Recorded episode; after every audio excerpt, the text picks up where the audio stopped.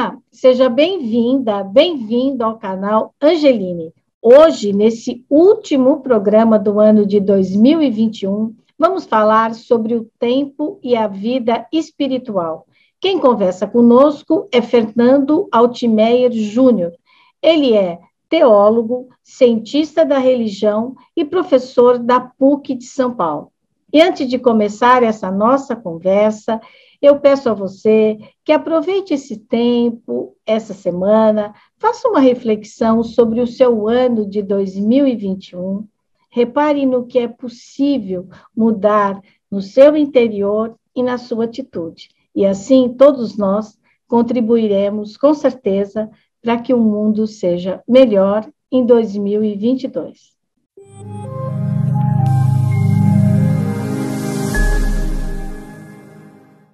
Professor Fernando Altimei Júnior. É um prazer recebê-lo aqui no canal Angeline. Eu nem acredito que conseguimos acertar uma data. Muito obrigada por ter aceitado o nosso convite. Eu estava até ansioso já, de tanto que a gente estava enrolando. É, quando vem o filho, a gente fala: opa, Gui, seja bem-vindo. Não, estou contente de estar com você, Cris. Muito obrigada. Olha, o professor Fernando, ele é, é professor da PUC de São Paulo, é teólogo e cientista da religião. Ele tem muitos livros publicados, é uma pessoa que tem uma cultura geral maravilhosa, tem também uma cultura, claro, teológica. Entre os muitos livros dele, eu escolhi para a gente conversar hoje sobre esse livro aqui, O Mistério do Tempo. Acho que dá para ver, né? Uhum. Ele dá um lusco-fusco aí. É, deixa eu ver aqui, aqui, ó. Aí, o, deu. É, O Mistério do Tempo. É um livro que o professor, aparentemente, parece um livro pequenininho, né, cento e poucas páginas, mas ele é de uma profundidade e tem uma frase que muitas coisas me chamaram a atenção, mas que o futuro está no passado. Então, professor, vamos começar com essa sua frase. Por que, que o senhor diz que o futuro está no passado?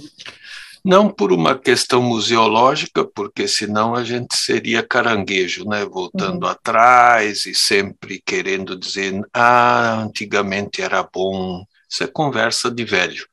Uhum. Mas porque é, sem memória, é, sem resgatar raízes, a árvore cai, a família não segue, o país é, cai e tomba, como atualmente, num desastre é preciso projetar, o, o presente está sempre no futuro, mas é, o futuro que não existe, porque ele é sempre esse nosso sonho, esse nosso devaneio, amanhã hum. estarei vivo, que vem, ele está fundado no passado, porque o passado já está estabelecido, o presente está balangandando como se fosse uma gelatina. E aí, se a gente tem uma boa memória, memória afetiva, memória política, memória cultural, memória histórica, a gente avança. Se a gente vive como o atual Brasil na amnésia, amnésia criminosa, até culposa, aí o futuro não delineia, não não fica como você está usando aí uma tela de fundo aí que é para esmaecer um pouco uh, o teu quarto, Aí fica essa coisa nebulosa e a gente fica perdido e perplexo. Então, o futuro está no passado, passado que a gente construiu, lutou, sofreu, chorou, que não é, é certeza absoluta, porque senão a gente vira fundamentalista, mas é o ponto de partida, da onde vai lançar o foguete. É, é esse ponto de realidade, esse ponto de memória, especialmente pessoal se você quer delinear um bom futuro, você tem que saber o que eu andei aprontando na minha vida, o que foi bom. É, é sessão terapia mesmo, né? Uhum. Quando o terapeuta pergunta, e aí, seus grandes valores, seus grandes sonhos? Aí você vê e fala, oh, mas tem uns recalques aqui, tem uns problemas ali. Se você trabalha isso, avança, senão você patina. Eu acho que é isso, o futuro no passado, passado móvel, passado é, no sentido de semente, não passado no sentido de prisão, de, uhum. de, fechamento. Aí esse passado eu também não gosto. Agora, quando, porque é, essa frase, ela está praticamente nas últimas páginas, né, do livro, mas quando o senhor fala sobre isso, o senhor também se refere à essência do cristianismo, foi isso que eu entendi né? Uhum. É, que é, por exemplo, o senhor faz um, um, ressignificado, que agora é uma palavra super em moda, né? É, da vida dos apóstolos. Nossa, eu gostei muito disso no seu livro, sabe?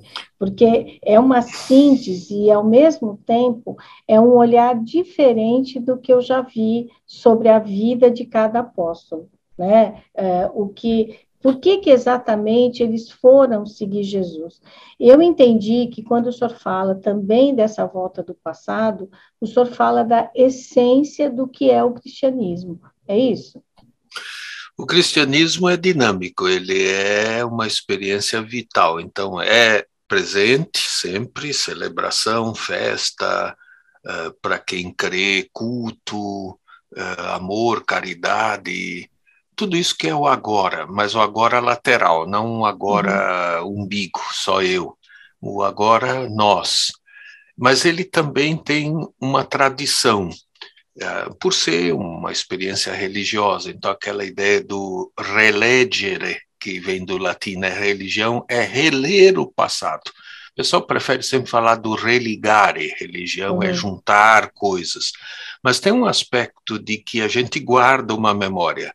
Por que a gente ainda continua colocando em cima da mesa um pouco de pão e um copinho de vinho para dizer façam isso do jeito que Jesus fez?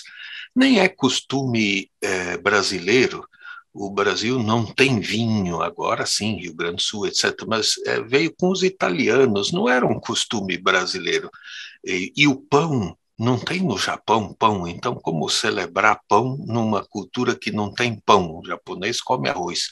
Então virou mundial a partir de Jesus da Palestina. Era a comida típica de um povo, o povo judeu palestino. E se expandiu como um símbolo mundial. Então a gente guarda essa memória. Eu acho que é importante guardar como o Islã guarda as memórias do Muhammad, como os budistas guardam as memórias do Siddhartha Gautama, porque naquele lugarzinho, aliás, é engraçado, os grandes religiões nasceram na Ásia, e hoje praticamente lá na Palestina tem só 1% de cristãos na terra de Jesus. O resto foi morto, foi degolado, foi expulso. Então, essa memória, e aí os apóstolos, os primeiros santos, a própria ideia do primeiro Papa.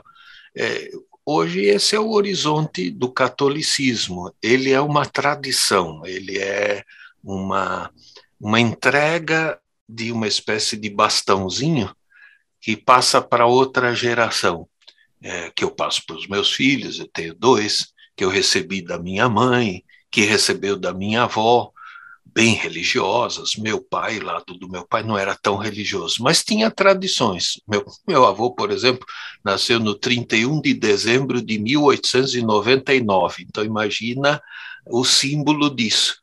Aí ele queria dizer que ele era o homem do outro século. E aí tinha que dançar a dança da vassoura. Uhum. E nós, criança, íamos lá na casa do meu avô, dia 31 de dezembro, o mundo caindo em rojões e meu avô querendo celebrar o aniversário dele. Uhum. Pouco importa o 31 de dezembro, importa ele. E fazíamos a dança da vassoura, que é aquela fica uma vassoura e vai passando para as pessoas. Quando acaba a música, quem ficar com a vassoura tinha que pagar um mico. Meu pai uhum. e meu tio, que eram os mais palhaços, sempre queriam ficar com a vassoura para aprontar algo que a pessoa pedia. Então, essa memória afetiva da minha família é, é uma marca que fica comigo. Eu vou morrer com isso na memória. O cristianismo também tem coisas que estão na memória, é, que ele quer guardar, não quer jogar fora. Tem coisas que ele tem que evoluir, porque o mundo muda, as estruturas, a arquitetura, a cultura, etc. Mas tem coisa que não pode deixar de lado é, porque é do cerne, é do coração, é DNA. Então, tem algumas coisas que são código genético, e aí os apóstolos são código genético, a ceia é código genético, o perdão é código genético, O cristianismo não pode abandonar. Por isso, por exemplo, hoje, com esse ódio tremendo que tem no Brasil, até em gente cristã, uns odiando o outro, isso não é código genético, isso é deturpação. Aí erramos, saiu da estrada. E alguém tem que dizer: olha, não pode, porque vocês não estão sendo mais fiéis a Jesus, usando o nome de Jesus, falando de Jesus e traindo Jesus. Então é isso que é guardar a memória como se fosse um vaso precioso é, que você não quer quebrar, porque sua avó te deu, sua mãe te deu, e você guarda lá com todo carinho e afeto. É frágil, mas é a memória da avó, é a memória do bisavô, é a memória da sua ancestralidade. A religião tem disso também, eu gosto disso nas uhum. religiões. A ancestralidade da Umbanda, do Candomblé, é fundamental. Ancestralidade do cristianismo, né, lembrar dos primeiros santos. É. Agora, também o senhor fala no seu livro da figura de Santo Antônio né? É, e também ressignifica a vida de Santo Antônio é, nessa forma, assim, de quanto ele foi fiel ao Evangelho, mas de quanto ele vivia no presente, no agora. Né? Queria que o senhor falasse um pouco sobre isso. Bom, eu gosto de Santo Antônio porque antes dele virar santo, ele chamava Fernando. É. Então eu brinco sempre dizendo que eu sou a fase pecadora do Antônio. Depois, uhum. quando ele vira Antônio, que o nome é Antônio, ele assumiu por estar no convento de Santo Antão. Então, um português, Fernando de Bulhões, que é, foi muito bem educado, família lisboeta de alto nível, foi educado nos agustinianos, e que se impactou com os franciscanos que estavam nascendo lá, ainda estava vivo São Francisco, etc. E aí ele leva um susto. Ele era um, um homem de tão brilhante inteligência que ele sabia decor todo o Novo Testamento, em vários idiomas. O Novo Testamento tem 27 livros, ele sabia em grego, ele sabia em latim, ele sabia em hebraico, ele sabia em português, é, em espanhol, em francês. Por isso ele ganhou o apelido de Arca da Aliança. Mas aí, por alguma coisa do destino português, das navegações, eh, Antônio acabou virando aqui no século XVI, quando chegaram os portugueses, em casamenteiro, santo que encontra coisa perdida, o que é um reducionismo brutal da figura do santo. Era um bibilista, um homem próximo dos pobres, com São Francisco ele fez a coisa mais revolucionária da Idade Média, que é ir pelas ruas falando de Jesus, saindo dos mosteiros, ou seja, ele é já moderno antes da modernidade. E um crítico feroz dos padres burgueses, dos bispos ricos dos que oprimiam os pobres dentro da igreja. E crítico, assim, os textos de Antônio contra os bispos e os padres de Seda e Cetim são ferozes. E aí o pessoal chama ele de martelo dos hereges, porque ele enfrentou os albigenses, etc. Ele é martelo do clero, não dos, uh, dos hereges. Ele dava martelada na cabeça dos que expropriavam o pobre. Então eu escrevi esse capítulozinho, O Santo Desconhecido, porque é o santo mais conhecido do Brasil, provavelmente só perde um pouco para São Francisco, mas como são irmãos da mesma ordem, é, Santo Antônio está em tudo, centenas de cidades, de catedrais, e por tudo é Santo Antônio. E Antônio é nome de povão no Brasil, né? Toninho, Tonhão, Tonico, Antônio, Antônia. É, e, no entanto, se você pergunta, você leu algum sermão do Santo Antônio? Nunca viu. Você sabe o que o Santo Antônio falava porque ele era um grande metafórico, ele comparava tudo, ele sabia o sentido das palavras, então ele brincava com mel, com abelha, com colmeia, para o povão entender, ou seja, era um Paulo Freire antes do tempo, um homem que estava entendendo. Então, por isso eu escrevi dizendo, ó, precisamos conhecer o verdadeiro Santo Antônio, não esse mágico que arruma casamento, que, que encontra coisas perdidas, que é meio São Longuinho, e tudo isso é magia. Santo Antônio não é um mágico, é um grande pensador, um homem intelectualmente ao lado dos pobres, que caminhava com o povo. Então, é, escrevi isso. Não sei se uhum. alguém vai acreditar, porque teria que ler os textos. Hoje já existe em português todos os sermões pela Vozes. Eu mesmo tenho uma edição de Portugal em papel Bíblia. É impactante ler o Santo Antônio. Conhecer o Antônio do Antônio, não o Antônio uhum. falsificado, o Antônio transmutado em um santinho para pendurar em cima da, do boteco da padaria o Antônio que ele foi, é, que queria ser missionário, que queria morrer no Marrocos, é, que Deus jogou lá na beira de, da Itália quando voltava, uns negócios assim muito doido na vida dele que fez ele repensar que não queria ser ninguém na ordem, mas aí pediram para ele falar num sermão e todo mundo ficou abismado com a sabedoria que ele tinha é, eu, o, o próprio Francisco, São Francisco, chamava ele de meu bispo. Tal era a autoridade intelectual, teológica do Antônio. Eu gosto muito de Santo Antônio, acho que o, o brasileiro gosta do Antônio, mas é meio para enfiar ele de cabeça para baixo uhum. para arrumar marido, aquele filme maravilhoso da Fernanda Torres, mas é, há uma força do Antônio que é maior do que essa do folclore popular é a é. personalidade dele. Nós precisaríamos encontrar o Antônio para este momento histórico. O Antônio teria muito a dizer num país de fome, de miséria, de sofrimento, de parte das igrejas não vendo o povo sofrendo e ficando lá cantando aleluia. O Antônio é uma espada, ele é uma espinha na garganta. Eu sou aqui da cidade de Americana, né? E o padroeiro é Santo Antônio. Olha então, só. eu me lembro da minha avó, minha mãe chamava Antônia, né? Eu me lembro da minha avó que é, tinha uma tradição aqui que às vezes, eu não sei se as pessoas ainda fazem, mas eu me lembro da minha avó, minha mãe, muita gente da minha família fazia. Era todo dia 13 distribuir pão, porque eu tinha a ver com Santo Antônio. Então, mandava para asilo, para orfanato e tal. E no dia 13 também, o padre benzia o pão, né? E você levava para casa. Aí, uma uhum. parte do pão você colocava na lata do arroz, lembra que a, isso, as coisas ficavam isso. em lata. E a minha avó, sábia, você estava falando, nossa, me veio assim a minha avó na minha cabeça. Ela dizia assim, que quando, mesmo com o pãozinho de Santo Antônio na lata do arroz, quando passava alguém e pedia comida e você dava, sobrava arroz na lata. Mas se naquele mês não passasse ninguém, tinha que comprar mais arroz. Eu me lembro tão bem dessa frase, é, porque, assim, no fundo, o que minha avó queria dizer, eu acho, né, te ouvindo agora, é que não bastava o pão de Santo Antônio, precisava do seu gesto concreto, né?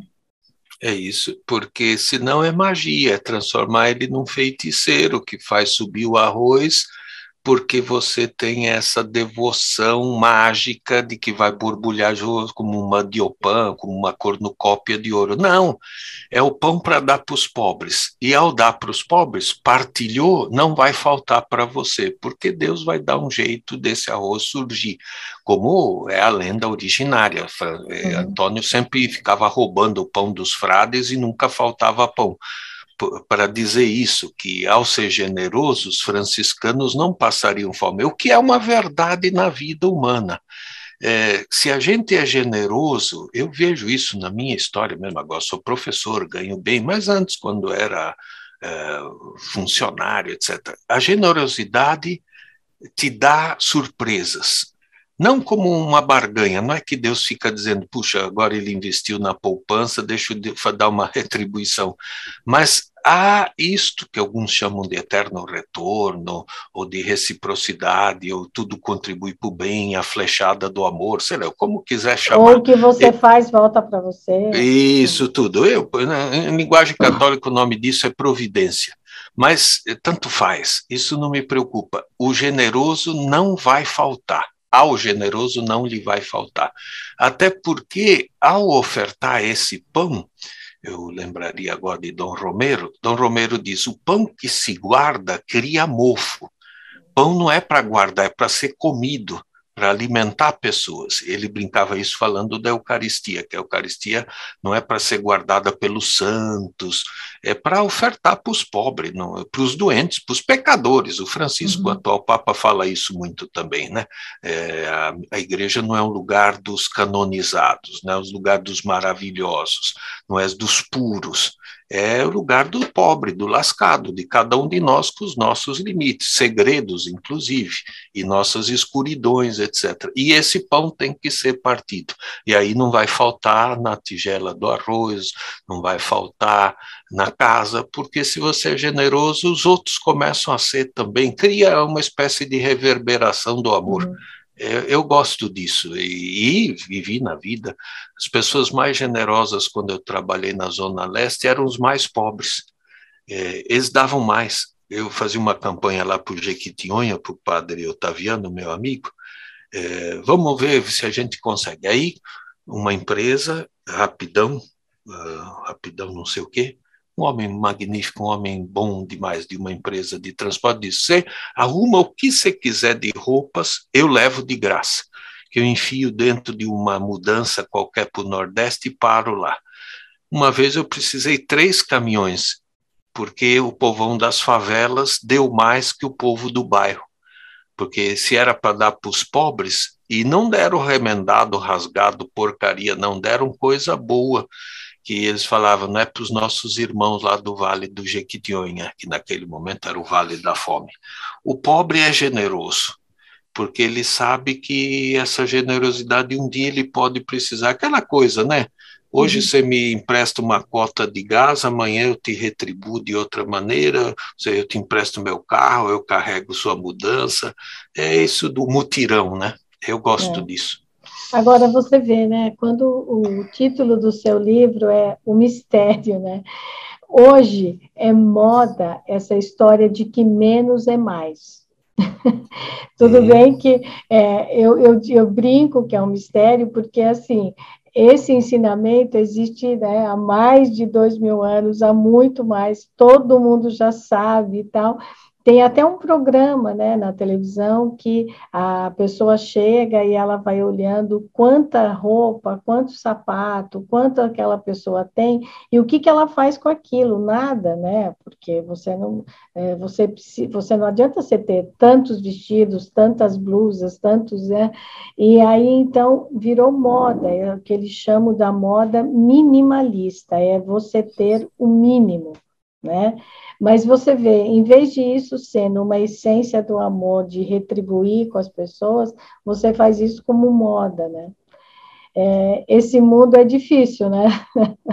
É, difícil. Como você falou, isso me faz pensar, Gregório de Nissa, Nazian Zeno, são os grandes pensadores do século IV do mundo turco, e são chamados padres capadócios. Padres porque eram bispos, capadócios porque era Capadócia, e ele sempre fala: o supérfluo é a raiz de todos os males. Em latim até tem uma espécie de brincadeira que pichava o muro: Roma, radix omnia malorum avarícia. A raiz de todos os males é a avareza. Ou seja, a frugalidade é o único caminho para a justiça e para a felicidade do rico e do pobre. Ou uhum. seja, não está mal que o pessoal faça slow food, minimalista, é, descarte de supérfluo, etc. Mas isso tem que ser equitativo, porque se for simplesmente eu me livro e descarto de qualquer forma quando ainda é útil. Uhum. Todo dia eu tirei aqui a pia de minha casa, comprei uma nova, reformulei, era uma pia gigante de dois metros de inox eu perguntei à síndica, faço o que com ela? Ah, põe na porta. Em dois minutos o pessoal leva, porque o pessoal está desesperado. Eu moro na Pompeia, zona oeste aqui, então classe média, média alta.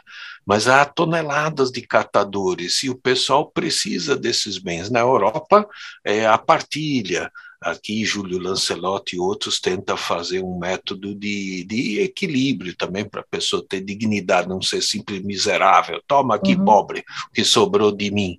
E isso seria um exercício da vida frugal que nos salvaria. Nós estamos nesse momento do outro lado, que é a vida do excesso. Ter demais, ter demais é, celulares, devia a pessoa tinha três, ter demais é, bens de consumo, ter demais, sei lá, eu, produtos, até alimentação. O brasileiro está é. ficando gordo, mal alimentado é, e não de comida razoável. Isso a doutora Zilda, irmã de Dom Paulo, sempre me falava. O pessoal exagerou no, no macarrão. É arroz e feijão que tem equilíbrio é, de, de alimentação. Então, eu acho que nós precisaríamos reaprender a frugalidade, é, reaprender o menos. Mas não só para ser onda, como você falou, modinha, não, para o mundo ser melhor, porque tem comida para todos, como dizia o Gandhi, só não tem para a voracidade americana. Se todo mundo comer igual norte-americano, não tem comida no mundo, porque é o exagero, e a doença, e a patologia, estão todos cardíacos. Então, é. nós precisamos aprender isso aí, mas é o aprendizado é, que exige visão mais holística, justiça social, uh, partilha de todos aqui. Eu, classe média, tem que repartir. Essa coisa de ter vários sapatos, eu mesmo não tenho, mas a minha esposa tem alguns, etc. A mulher sempre é mais vaidosa, hum. isso faz parte da arte. Mas tem um limite, ela mesma fala, opa, agora já não dá mais. É, compra Porque... um, tira outro. Né? Isso, é, e, você... e a partilha. O, o, o santo Gregório Nazianzen dizia: se você tem sapatos que não usa, você é uma ladra de sapatos, porque tirou de alguém que não os tem. É forte isso. Uma vez eu falei isso na igreja de São Sebastião, voou um sapato na minha cabeça, no meio do sermão, e a pessoa pensava que era eu que estava pregando isso. Eu disse: não, você tem que atirar isso lá no São Gregório de Nazianzen, no século IV. É ele que falou isso. O povo da classe média, toda fedida, toda besta, não aguenta essas conversas, porque não percebe que, ao ter supérfluo, está criando miséria. O uhum. supérfluo é a mesma medida do número de pobres que há no mundo. Então, se a gente termina o supérfluo, acaba a pobreza. Assim, não é, é, claro, matemático, nem é automático. Vai exigir política pública, exigir luta social, mas se cada pessoa fizesse um mínimo, né, no estilo budista mesmo, né, de você viver com o que é necessário, né, o urso balu, necessário, somente uhum. o necessário, o extraordinário é demais, eu gostava demais do Mogli, é, é isso, urso balu, a vida com o necessário, claro, alguma prevenção por conta de algum é, problema vital de saúde, de família, de parente, mas não exagerar, não, não, não ter demais, é, o demais é, é fonte de miséria. Tem gente passando fome pelo teu demais. É, na justa medida. Então, distribua, devolva o que você roubou. É, o pessoal leva susto, né? Como roubei? Eu construí pelo meu trabalho. Sim, mas se é supérfluo, já não é mais justo. É, essa é uma questão, é delicado, mas exige uma postura política nova. O Brasil precisa disso, também na classe média e também entre os pobres. Tem pobre que joga comida no lixo, isso é uma aberração, isso é, um, é criminoso. E não pode, nós não temos alimento assim sobrando no Brasil, e cada vez mesmo, né? Bom, agora ainda mais com o preço do arroz, do feijão, do óleo. Então o pessoal começa a perceber que é preciso ser meio japonês, reciclar, reapropriar, porque os bens são finitos eh, e tem gente que precisa desses bens. Aqui do lado do Palmeiras tem gente que bebe água no esgoto, aqui do lado de minha uhum. casa. E aí eu chego em casa não tenho muito vontade de comer, porque é uma cena é, cruel. Você vê um irmão seu, uma pessoa humana, é, bebendo água da poça. Quer dizer, pô, tem água na torneira, tem os botecos, oferece um copo d'água, para com isso. Não, não. Pobre vai feder, ele está fedido. É, esse indiferentismo, é, ele é muito brutal. No Brasil, ele não é um bom sinal. É, aliás, um mau sinal, mostra que o termômetro está com febre alta é, no Brasil todo, classe média, elite e pobres. É, precisaria todo mundo tomar vacina aí, mas não é a do Covid, não, é outra vacina.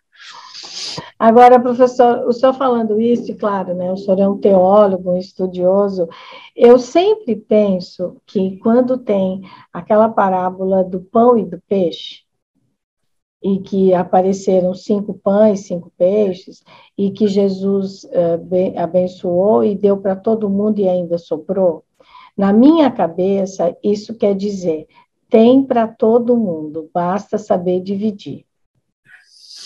É, a parábola é uma metáfora, né, de que na partilha não falta. Se você já teve isso na sua experiência de vida, eu tive com família, com favela, com retiros espirituais, com piquenique todo mundo leva três vezes mais do que todo mundo vai comer. Quando você fala, uhum. ah, cada um traga lá, aí põe na mesa para partilhar, tem, sobra, porque as senhoras gostam de fazer a farofada, a mãe uhum. vai fazer isso, então ela prepara um prato que ela sabe que é para muitos. E aí, quando põe para todos, isso vira uma coisa prodigiosa. Então, cinco pães, dois peixes, é interessante que começa com um menino e aí está o sinal, né? O menino diz: Eu tenho alguns pães e peixes. Nenhum dos adultos quis falar. Todos tinham um, um embornal, porque ninguém ia andar atrás de Jesus sem nada. Hum. Eventualmente, hum. os mais pobres não tinham nada. E aí diz que sobrou 12 cestos de pães e peixes, ou seja, o número suficiente para alimentar todas as 12 tribos, o povo todo. Então, não era uma coisa de Jesus fazer magia é simplesmente todo mundo colocar o que tem para partilhar. E quando faz isso, todo mundo colocando o que tem, aparecem milagres, né? Milagres. É, na verdade, o Frei Beto e outros que escrevem sobre isso sempre diz que o milagre está com um nome mal dado, que fala multiplicação dos pães, mas na verdade foi a divisão dos pães, é outra uhum. operação matemática. Isso, e é. é um pouco a prática de Jesus. Jesus convidava a partilha. Jesus convidava. Porque que, que o império fazia? Corveia. que Corveia? Tirava 50% pelo imposto romano de todo o produto agrícola. Aí estava o roubo originário, o Império Romano usava a Palestina, terra agrícola fértil, para alimentar Roma.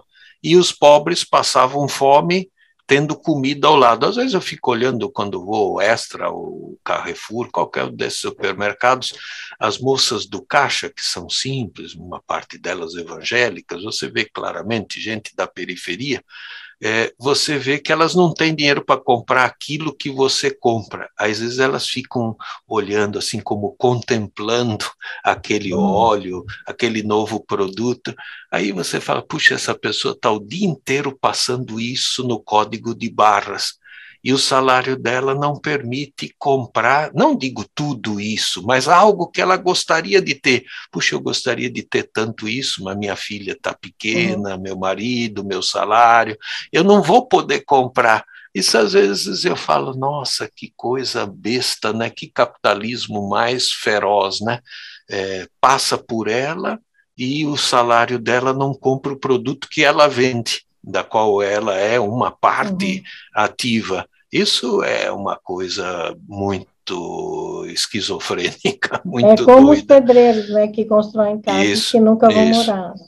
É, aqui do meu lado tem sete construções agora. Eles cantam o dia inteiro, hum. fazendo prédio, e gritam com o outro, porque estão se divertindo, porque senão também o trabalho é o que? Na chibatada. Né? É. é, não segura. Aí depois vão embora, de tarde, pegar o metrozão, o busão, eu fico pensando, e aí a contaminação do Covid, agora do Omicron, né? Porque está construindo mais prédio que nem eu vou conseguir mais comprar aqui em uhum. volta, porque é tudo gentrificado, né? Sobe o, lá no céu, porque vai ter metrô perto. Então eles eh, vão ver, né? Tá vendo aquele edifício, moço? É isso mesmo. eu ajudei, ajudei a levantar. levantar. Ajudou a construir. Tudo bem, ele, mas ele teria que ter pelo menos uma construção digna, uma justiça é. social correta, né? Esse é um mistério também, mas é o, deste tempo né, que a gente precisa viver é, plenamente. e reconhecer.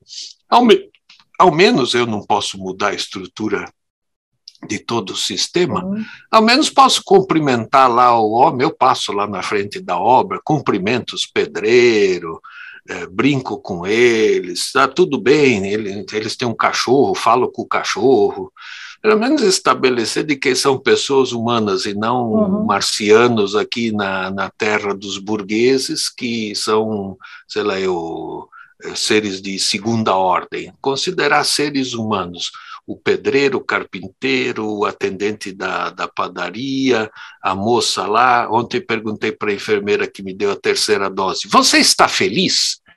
A menina olhou assim, pensando: esse cara é biruta? Como que eu estou feliz? Eu sou só uma enfermeira que está aplicando até. Não, não, eu quero saber se você está feliz. Ela, assim, meio sem jeito.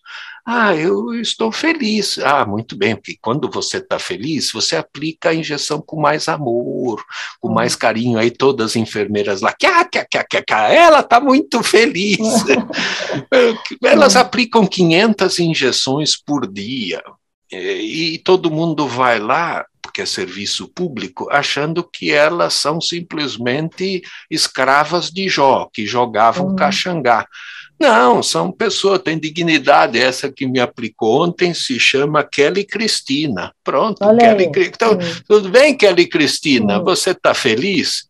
Tem que estar tá feliz. E não vai ser todo dia que ela vai estar tá feliz. É lógico que esse sistema médico clínico é brutal. Quantos enfermeiros não morreram de transmissão do Covid? Eu mesmo fui para o hospital. Então, então é, professor, o senhor humanizar, pegou, humanizar. O senhor pegou o Covid, né? E Peguei. O senhor, foi, o senhor foi internado. E como é que foi dias. aí essa sua experiência quando o senhor saiu? É, bom, sempre sequelas nos pés inchados, o restante, a terapia foi excelente, com o material clínico antibiótico, as coisas, nada de cloroquina, tudo uhum. isso asneira federal, né? Esse governo e esse presidente é uma anta e ele prejudica para além do que a ignorância dele uhum. oferece. Ele criou mortes, é um projeto genocida. Então eu saí de lá, uh, tirei até foto da catraca do hospital.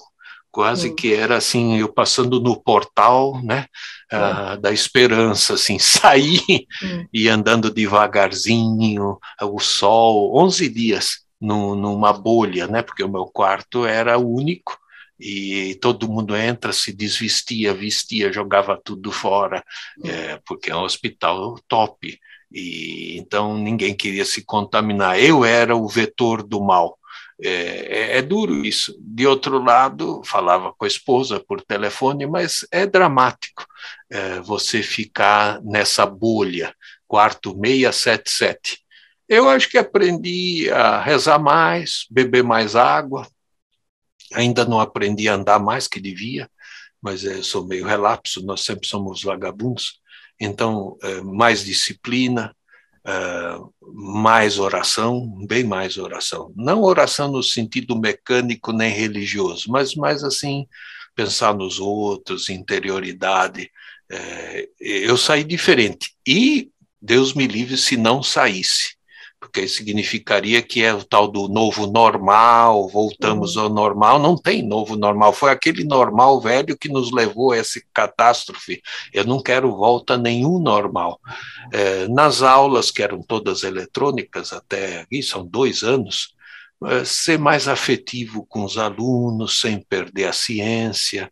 É, acho que alguns aprendizados também. Eu fiz 65 anos, você ficou mais velho, você também já não fala tanta asneira, né?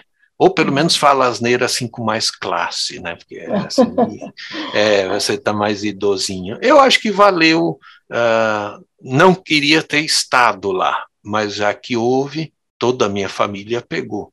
A sogra de minha irmã morreu.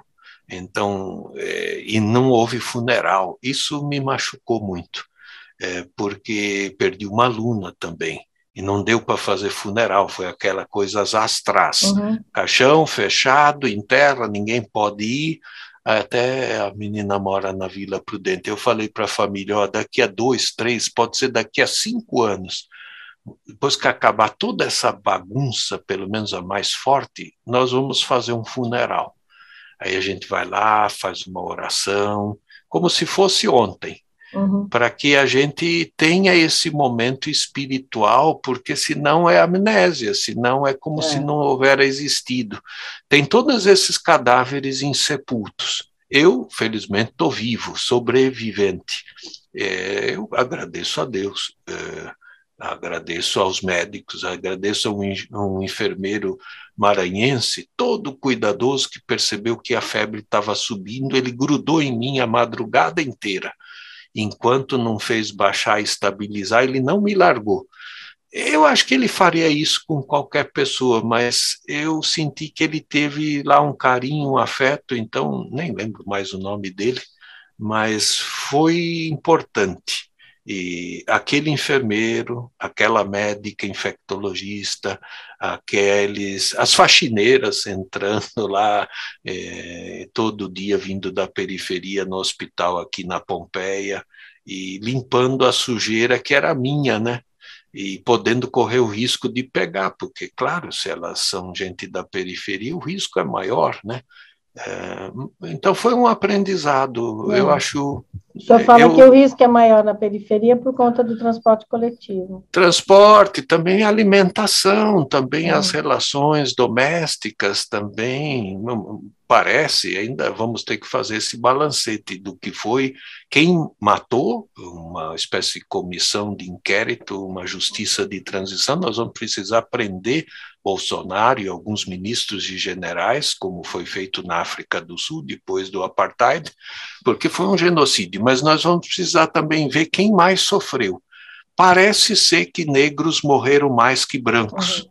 por alguma razão genética eu acho que isso vai precisar aparecer um dia para que a gente não vai parar a Covid, é, é, um vírus permanente, vai voltar mutante ou sob nova relação, e se continuar a destruição ambiental, vai ter um outro é, corona. É como o então, vírus da gripe, né? isso, influenza, e a gente precisa estar preparado para essas novas levas, etc., e enfrentá-las mas enfrentá-las não só com um aspecto científico, que nesse sentido foi uma beleza. Eu, como pesquisador numa área das ciências sociais, ficava assim: nossa, que, que vitória é essa que nós temos em um ano e meio já, e agora até para o Omicron, já a Pfizer consegue uhum. vencer. Quer dizer, estamos à frente do vírus, que é uma mutação é, automática, sem inteligência. O vírus não é nem um ser vivo. E, e nós temos essa inteligência, temos a capacidade. Mas ainda tem gente ignorante. Ontem, uma senhora nipônica, uh, mas não japonesa, nem sabia falar, eu sabia mais japonês que ela, uhum. com o marido. Eu falei assim: ah, a senhora devia vir aqui tomar a vacina japonesa. Aí, não tem vacina japonesa uhum. que eu saiba. Eu brinquei com ela. Aí ela na fila fala: é, no, no Japão não tem Covid. Aí a enfermeira ouviu e falou: tem sim, senhora, e muito. Não tem vacina japonesa, não tem uma empresa de acho que eles usam a Pfizer, a Janssen, etc. E, mas tem sim, senhora. Ela levou um susto, porque para ela o Japão está imune não tem ninguém imune no planeta. Isso também para mim foi um aprendizado. Não há imunidade coletiva, aquela coisa do rebanho que é imbecil, mas uhum. também não há é, fortaleza coletiva. Há uma fragilidade coletiva, mas se articulada, é aquela coisa do Leonardo Boff lá atrás, na minha juventude. Uhum. Um fraco mais um fraco não é igual dois fracos, é igual um forte. Quando uhum. dois fraquinhos se juntam, eles ganham força, não ganham fragilidade. Então, eu acho que o mundo se articula esse entrelaçado, é a rede, né? A rede é um monte de buracos com nozinhos e que segura um monte de uhum. coisa se está bem firme. E é impressionante a capacidade de força deste emaranhado que é a rede. Então, o network, a rede, é um caminho de salvação, mas nós precisamos dar o nosso nó nessa rede, porque senão esgarça, o é. tecido quebra, o peixe vai embora.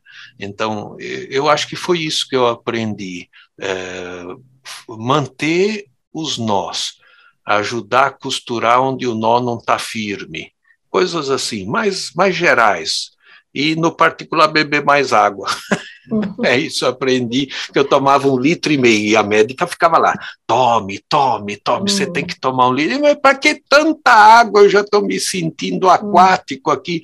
Ela, não, isso vai ter, isso harmoniza o teu corpo. Eu nunca dei bola para isso. Uhum. Mas é uma verdade sistêmica, nós somos água, e quanto melhor bebemos água, nosso organismo flui melhor. Essa é coisa uhum. japonesa, africana, dos povos primitivos, e a gente burguês, da elite, assim, universitário, acha que pode ficar seco o dia inteiro. É uma uhum. bobagem, isso não tem nada a ver nem com alergia, nem nada. O corpo clama, porque ele é água, então a água estabiliza, etc. Então, é muito louco falar isso, que fica parecendo que você deveria ter uma experiência mística, espiritual. Uhum. Embora eu falava com Deus, com Nossa Senhora, o meu anjo da guarda nunca me largou, eu tenho uma fé profunda no anjo Gabriel, mas assim, para me dar fortaleza para aguentar os 11 dias. Mas o resto, os meus anjos eram enfermeiro, era médica, era o remédio na barriga, todo dia aquela injeção maldita lá, que dá de cada lado da barriga, que é para não dar trombose. Nossa, isso é horrível. Uhum. é uma coisa tremenda. Mas eu sou frágil, sou eu, Fernando, e as pessoas. É, dos outros quartos, algumas não saíram, foram para o enterro, não é. foram para uhum. a vida. Então, você leva. Agora, ah, professor, quando Jesus vem ao mundo, ele, na verdade, ele estabelece um marco civilizatório, né? Porque ele diz: ame o próximo como a ti mesmo, não é olho por olho, não é dente por dente, não atire a primeira pedra. Enfim, é, na minha pequena na minha, na minha, enfim, no meu entendimento, eu entendo que ele faz esse marco civilizatório.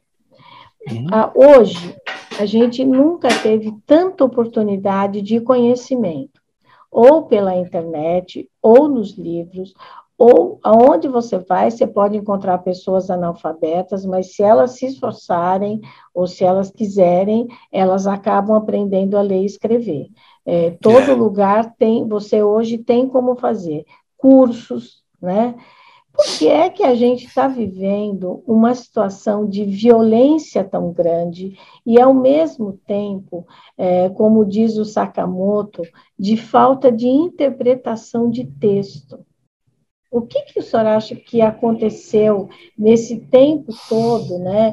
É, colocando aí os títulos do seu livro, esse mistério, porque às vezes me parece que quanto mais há uma evolução da ciência, parece que tem uma parte da população que emburrece, né? O que que acontece? Bom, eu não sou um grande analista, precisa enfiar tudo, Freud, Jung, Marx, etc. Para entender esse imbróglio, precisa todas as ciências, porque uma só não explica. Então, do ponto de vista, vamos chamar assim, psicanalítico, eu acho que tem um problema de medo.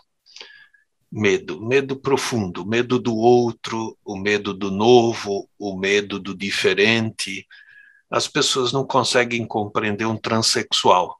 Só que ele é uma pessoa real, que existe, e que não decidiu ser assim só para atacar os demais, porque ele é desta natureza, desta identidade. E aí os cristãos católicos, crentes, xingam como se fossem demônios, porque ele é um travesti, porque é um transexual, porque é um homossexual, etc. Então, parece o medo, é o medo da pessoa, o medo da sua identidade de gênero, o medo da sua opção sexual, o medo do seu caminho de erotismo, de sexualidade, de amor. Outra, eu acho que há também é, o que hoje se espalhou no mundo, é, uma xenofobia articulada por grupos interessados em implantar um medo que não está na pessoa, mas que é incutido. Então, tem Steve Bannon, aqui no Brasil, a família Bolsonaro, é, que são grupos que plantam o mal, que plantam a mentira, o gabinete do ódio, as mentiras na internet. Então, e o povo é suscetível, porque É, ele está vendo lá o Datena falando sempre contra os pobres. Ele está vendo lá a parte da Rede Globo é, com determinados programas, até novelas, que são bem maniqueístas, bem maniqueístas, que podiam ser muito mais valiosas para a história brasileira e para a vida do Brasil, que é sempre complexo. O Brasil não é santo, mas também não é demoníaco. E algumas coisas fazem umas divisões assim, e aí a mídia faz a cabeça e o WhatsApp faz a cabeça. Então, às vezes eu vejo pessoas, eu digo, você já pensou no que você está falando? É, por exemplo, você entrar num táxi, num Uber, e a pessoa dizer essa frase nunca saiu da minha cabeça: todo brasileiro é um vagabundo. E sai essa pérola grotesca no ar, assim, em qualquer conversa. E eu viro imediatamente e digo: então, prazer em conhecer, o senhor é um vagabundo. A pessoa leva um susto geral, quase me joga fora do Uber, porque ela falou que todos são, se todos são, ele também é. Mas ele fala um todos onde ele está fora. Então não usa esse tipo de, de frase, porque você está generalizando para negros, japoneses, cubanos, venezuelanos, sei lá. Então, isso você percebe que a ideologia foi manipulada. A pessoa está falando sem nem perceber do que está falando. Todo negro é vagabundo, todo branco é trabalhador, qualquer coisa dessa. Isso, quando botou todo, uma vez eu escrevi um artigo para Dom Paulo e disse que todo policial era assassino. Aí Dom Paulo, eu era o ghostwriter dele, falou: Você não acha que exagerou? todo policial assassino, que haja policiais assassinos é evidente, que haja uma corporação mal preparada, tire isso imediatamente, porque generalizações são uma aberração do pensamento. Nossa, e eu realmente tinha ido no fluxo também. Você vai no fluxo, uhum. não é uhum. porque você é professor que não vai. Então eu acho que tem esse segundo elemento que é mais difícil, as pessoas, meu pai falava que preso tinha que ir lá para a Ilha Grande ficar com ferros nos pés, etc. falei, pai, o senhor está vendo o que o senhor está falando? O seu pai fugiu na Alemanha no meio da guerra. Meu tio húngaro esteve em campo de concentração. O senhor está querendo isso? Quer dizer, uhum. isso é o contrassenso humanitário. Mas ele repetia, porque Afanásio Jazade dizia isso na rádio, Gil Gomes falava isso na televisão. Esses profetas da desgraça atrapalham muito o povo brasileiro, ou o povo latino-americano, ou o povo europeu, porque tem todos os profetas da desgraça em todo lugar.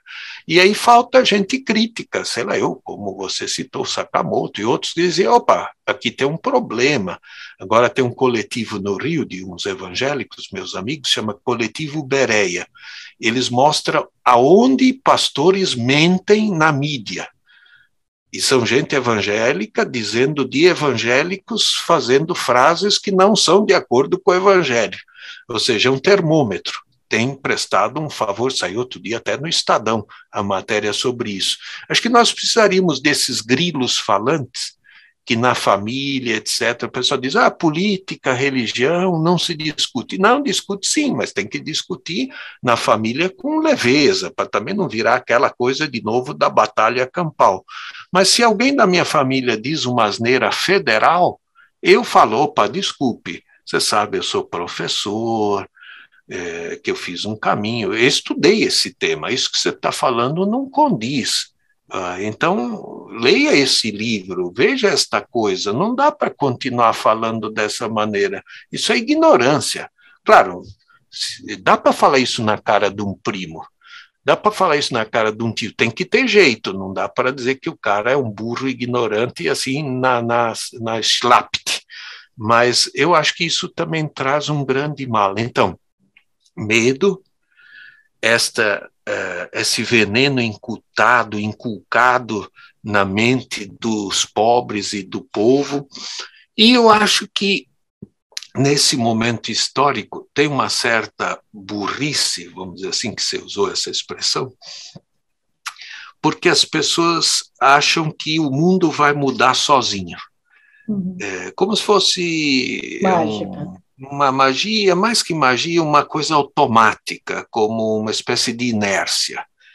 E vejo isso nos jovens, meus jovens na PUC, meus jovens aqui em casa. É, ah, o joguinho tá bom, ah, a aula tá legal, para que eu vou ter engajamento social? Para que eu vou enfrentar essa miséria? Isso é para os outros. E na política tudo está sujo e podre, que eu vou me meter minha mão e nessa coisa, né, uma gelatina mal feita. Só que vai ter que meter a mão. Cada geração tem que enfrentar os seus demônios.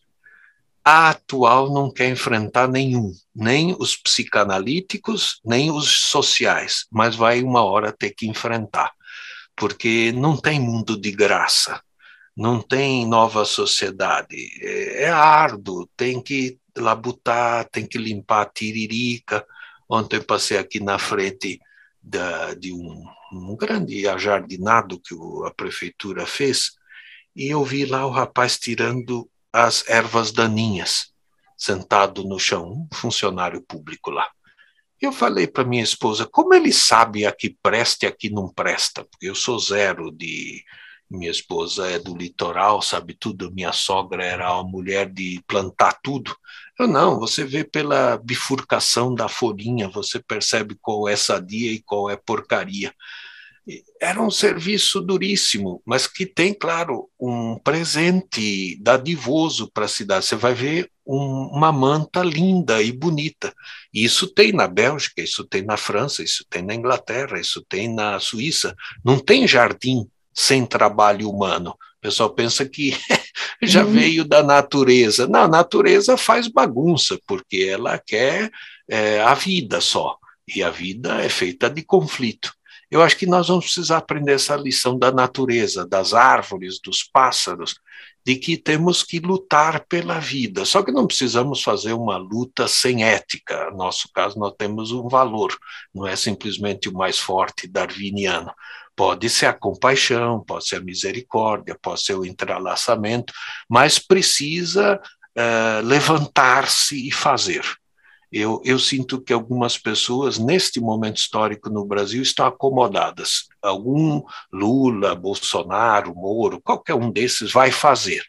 É, vamos dar esse cargo lá em 2022 para eles fazerem. Não tem Brasil se o povo não fizer.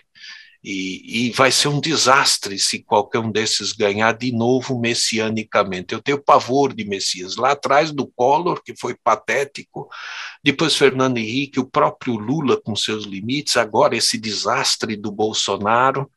Tem que pensar um pós-Brasil, é, onde o brasileiro entre para jogar e não fique só de plateia assistente.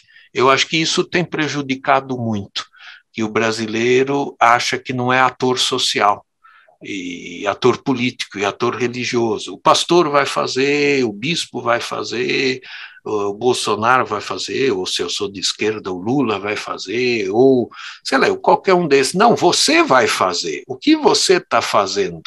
Com quem você está fazendo? Que rede está sendo criada? É, aí está a força de um povo na rede, não na pessoa. Aí é populismo, né? É, é como aquela frase, né? Tem gente que fala assim: que mundo nós vamos deixar para os nossos filhos? Eu sempre penso: que filhos vamos deixar para esse mundo?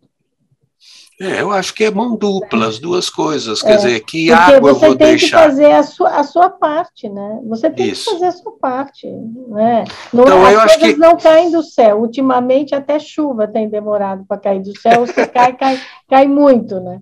Então, é. a gente precisa é, fazer, fazer a nossa parte mesmo. Né? E se esse país é um país cristão, professor, é, a seguir o caminho de Jesus Cristo é um caminho difícil, necessário, mas difícil. Olha, o caminho de Jesus é um caminho árduo, um caminho complexo, mas é simples também, não uhum. é assim uma coisa complicada. É Isso. complexo, eu gosto da palavra complexo. Complexos quer dizer aquilo que é tecido junto.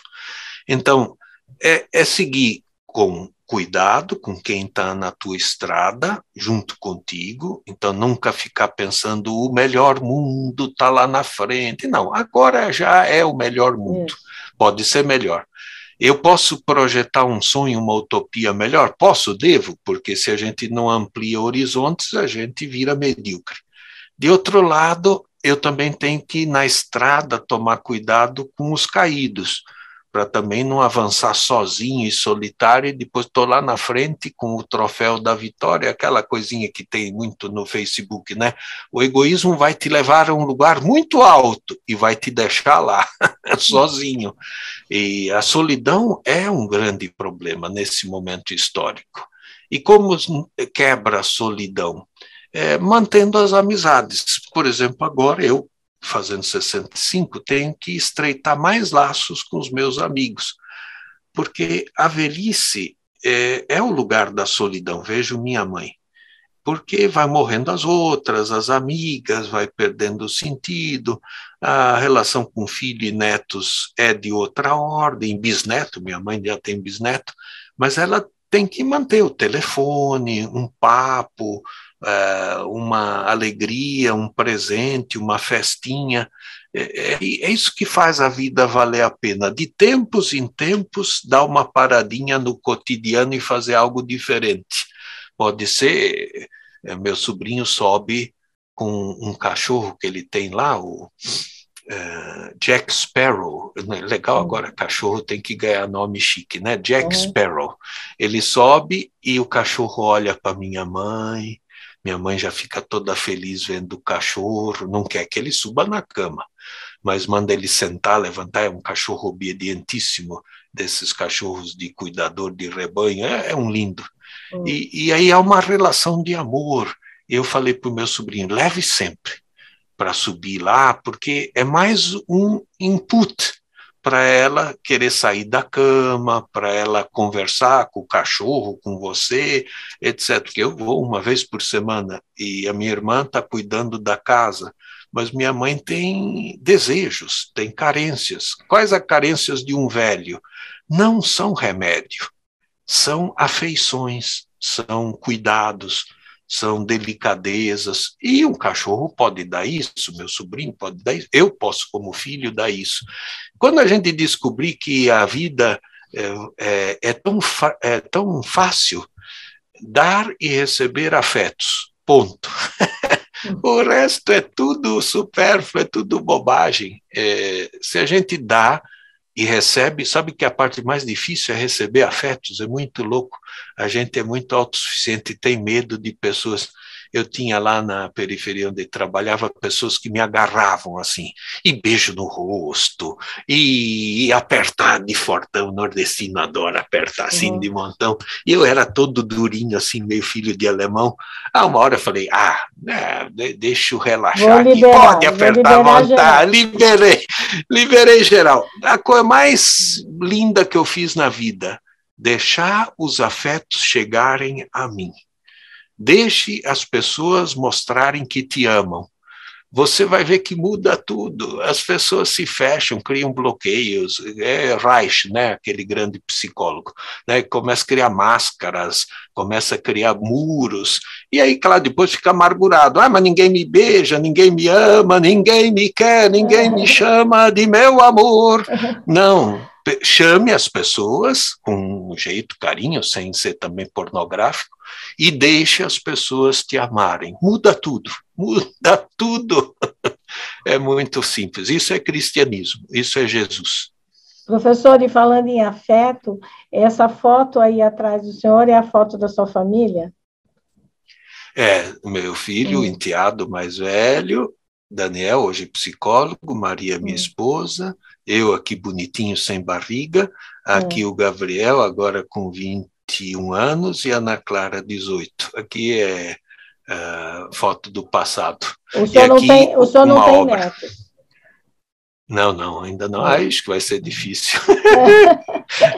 É. Juventude obra, não está afim. É, Isso aqui, é. essa obra é um trabalho em hebru, aquela arte turca de fazer papéis sobre água e gelatina que uhum. nós fizemos esses pontinhos, etc. E depois com aquela caligrafia turca, está escrito Gabriel e Ana Clara, de um grave, ah. Eh, não sei como chama isso, um ortográfico turco, Sim. um menino lindo.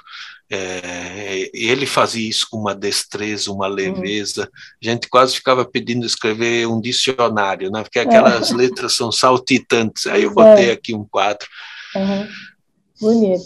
Professor, Tem mais alguma coisa que, claro, né? Tem, o seu livro ele é profundo, como eu já disse aqui, né? Mas tem mais, deixa eu ver se eu localizo aqui, aqui, aqui acho que Tá aí, tá aí. Né? Não, peraí, não sei o que está acontecendo aqui. Não importa. O Mistério aqui, do ó. Tempo, editora Vozes. Isso aí. Tem mais alguma coisa que o senhor gostaria de dizer sobre o livro, que o senhor acha essencial aqui nessa conversa que eu não te perguntei? Olha, o que o subtítulo do livro diz é que é preciso ter fé para viver. Eu procurei escrever o livro não reduzindo a fé a uma experiência religiosa, embora eu sou desse horizonte cristão, teologicamente católico, etc. Mas eu quis escrever aberto, porque eu tenho amigos budistas, tenho amigos islâmicos, tenho amigos judeus. Então eu quis escrever essa fé. Ninguém vive sem fé. Se é fé na vida, fé no homem, fé na esposa, fé na arte, fé em Deus, fé nos anjos, fé. Eu, eu acho que ela é muito importante, essa confiança mas ele disse que essa fé tem uma tríplice dimensão por causa lá do tempo. Ela é memória, então um pedaço da tua fé é a história das tuas lutas, das tuas memórias. Um pedaço da tua fé é a vivência atual, como você mantém tua fé, como você não desanima. Hoje, um dos grandes doenças mundial é a depressão. Depressão é a falta de fé, não fé no sentido religioso, é, mas esse buraco no sofá, esse buraco na alma, no coração, esse desânimo, que às vezes também é, nos tira o tesão de viver, nos tira a esperança de futuro, nos tira é, projetos. E ninguém vive sem projetos. Qualquer projeto pequenino pode ser reformar a casa, pode ser um filho se formar, pode ser retomar os estudos, pode se aprender um novo idioma. Então, eu acho que a gente precisa desta fé vivencial, é, que é feita no dia a dia. Eu, por exemplo, rezo, procuro pensar nas pessoas, é, eu procuro estudar mais para minha aula ser melhor, sou professor, então, claro, isso para mim é importante, porque qualifica o meu trabalho e a minha pessoa, os alunos sabem que eu estou lendo mais, que eu estou estudando mais para uma aula melhor. Mas a fé é o horizonte. Essa é a terceira parte do livro, né? O futuro. O que vai ser 2022? O que vai ser o novo ano? O que você fizer desse novo ano? Claro, depende dos outros, depende do cotidiano, que parece que vai ser muito duro, com muito desemprego, muita inflação, muita fome, mas é, a gente já viveu isso em tantos momentos na história. E meu pai já viveu isso, meu avô já viveu isso, minha mãe passou em duas guerras. Então ela fala, estou agora na terceira guerra, que é a do Covid. E essa é pior, porque é invisível, mas eu não desanimo. E ela não quer que dê a mão para ela, tem que fazer igual a rainha Elizabeth, uhum. só o tchauzinho de longe, assim. Eu falei, mãe, só está a própria rainha, assim, né, fazendo aqueles tchauz, assim, ela, não, eu quero viver, ela tem 92 anos, eu acho que ela merece viver, e a gente tem que cuidar da vida. O ministro outro dia disse que é preciso colocar liberdade à frente da vida. É uma ignorância dele, porque a liberdade sem vida é cemitério. A vida sem liberdade é escravidão, é sofrimento, é agonia. É vida sinônimo de liberdade, liberdade sinônimo de vida. E fraternidade e solidariedade tem vários elementos. Então, eu acho que o que eu quis escrever no livro é que as pessoas não perdessem a fé, que as pessoas mantivessem, cultivassem a sua fé, aquela que você tem. Se ela é religiosa, é religiosa. Se ela é agnóstica, eh, pela arte, pela música, pela estética. Se ela é ateia, pelo menos que seja uma fé humana, que se acredite nos outros humanos, porque um ateísmo radical, materialista, aí já é demais. Eu acho que aí nós não vamos a lugar nenhum. Mas também uma fé doente, patológica, ideológica, como a gente está vendo no Brasil, é pior do que ateísmo. Então, às vezes, eu prefiro ter alguns amigos ateus que são muito mais coerentes. Um outro dia me entregou 500 máscaras para dar para o padre Júlio Lancelotti como um gesto de carinho. E ele não tem fé religiosa. Então, eu acho esse gesto é magnífico. Mas se a pessoa tem fé e crê em Deus, e crê no, na presença de Deus, ela tem que mostrar isso. Não precisa mostrar isso no culto batendo palma, mas mostrar isso no seu rosto, na sua alegria, na sua esperança, em dar a mão para os outros, em cumprimentar ao menos as pessoas, né? É, o motorista de ônibus, não custa nada dizer um bom dia ao motorista de ônibus. Claro, você nem precisa mais dele, porque você passa o cartão, é, não precisa nem mais do, do, do cara lá. Mas ele está lá, ele é uma pessoa humana. Então, eu acho que é isso. Agradeço, obrigado. Uhum. Não, nossa, professora, eu que agradeço. Ai, que pena. Olha, mas você vai fazer aqui uma promessa de que vai voltar aqui para conversar com a gente. Voltamos. Tá bom? Professor Fernando, olha, te agradeço muito e principalmente o seu tempo, já que falamos tanto disso, né? Porque tempo hoje é uma coisa muito preciosa na vida da gente. E para você que está aqui nos ouvindo pelo Spotify ou nos assistindo pelo YouTube, se você considera esse conteúdo relevante, compartilhe o vídeo, fale com seus amigos, fale com as pessoas e nos ajude cada vez mais a disseminar a cultura do encontro e a cultura da paz. E em nome, em meu nome e em nome de toda a equipe do canal Angeline, eu desejo a todos vocês um 2022 de muita paz interior, de muitas realizações no sentido da atitude, e como eu sempre digo, vamos sempre em frente, com amor, esperança e atitude. Muito obrigada, até 2022. Até.